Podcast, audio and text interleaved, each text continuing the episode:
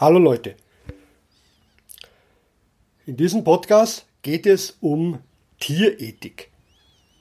Tierethik ist ein immer wichtiger werdendes Thema, das aber in der Philosophiegeschichte nicht sehr viel Widerhall gefunden hat. Es haben sich immer wieder Denker Gedanken gemacht über die Tierethik, über den Umgang des Menschen mit Tieren aber das machte nur einen kleinen Teil ihrer, ihres gesamten philosophischen Werkes aus. Heute wird das immer wichtiger, denn die Menschen werden hier in diesem Bereich sensibler anscheinend. Diese Frage kann ich natürlich jetzt nicht in diesem Podcast klären.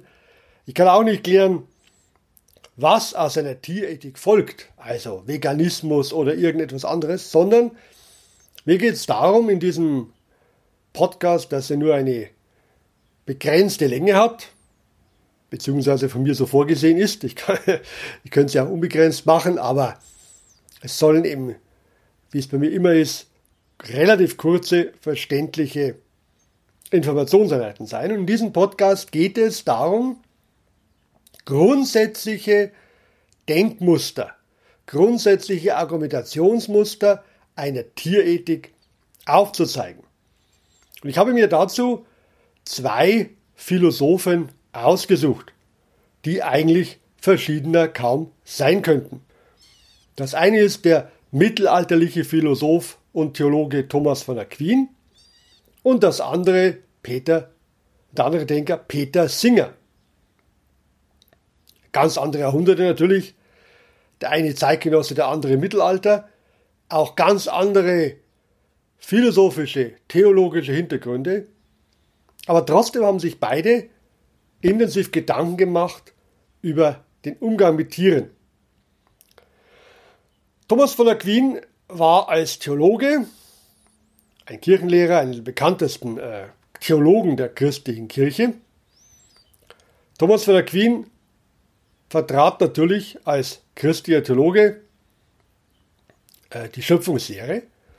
Und Gott hat die Welt erschaffen und der Mensch ist als Ebenbild Gottes die ja, Krone der Schöpfung, steht in der Hierarchie über dem Tier, das Tier steht darunter.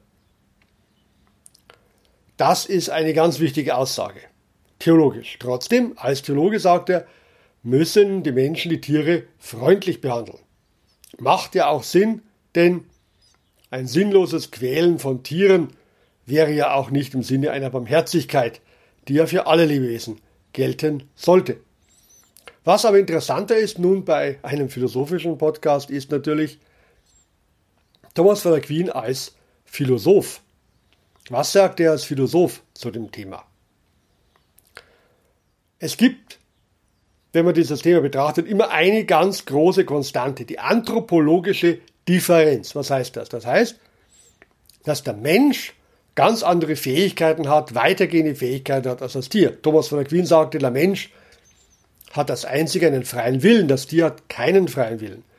Man könnte auch sagen, der Mensch hat höher entwickelte Werkzeuge, der Mensch fliegt ins Weltall, der Mensch kann Philosoph sein, der Mensch macht viele, viele Dinge, die komplexer sind, als ein Tier sich vorstellen könnte. Der Mensch kocht Essen. Auch etwas, was typisch für den Menschen ist. Ein Tier kocht kein Essen.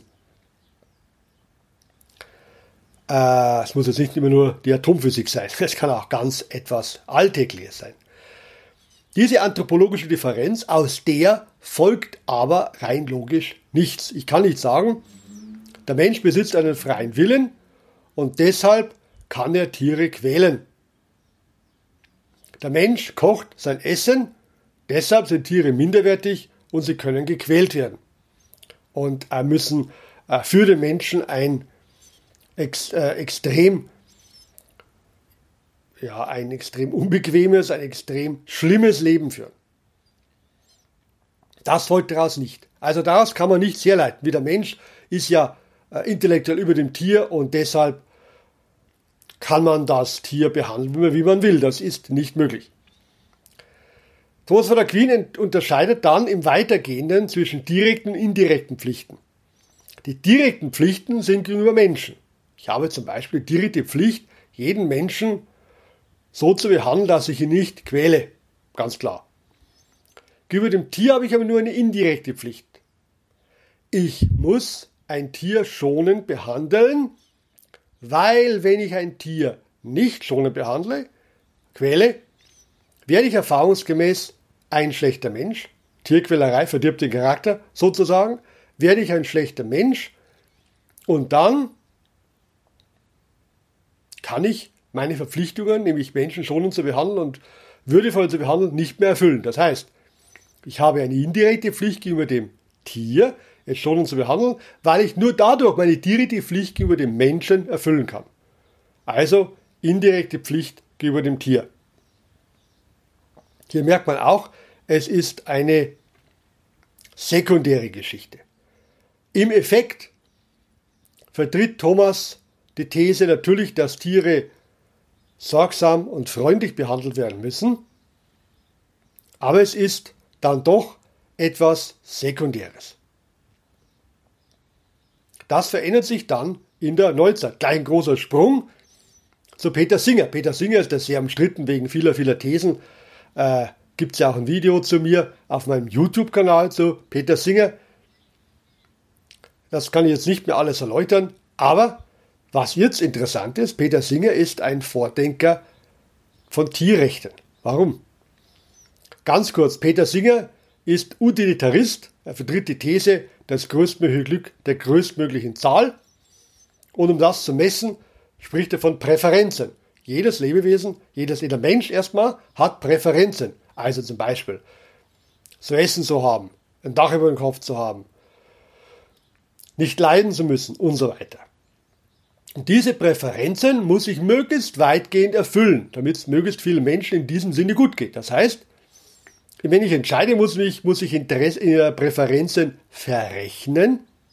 Ich muss sehen, wie kann ich so handeln, dass ich im, im Endergebnis abgewogen die verschiedenen Möglichkeiten möglichst viele Präferenzen, möglichst viele Menschen erfüllen kann.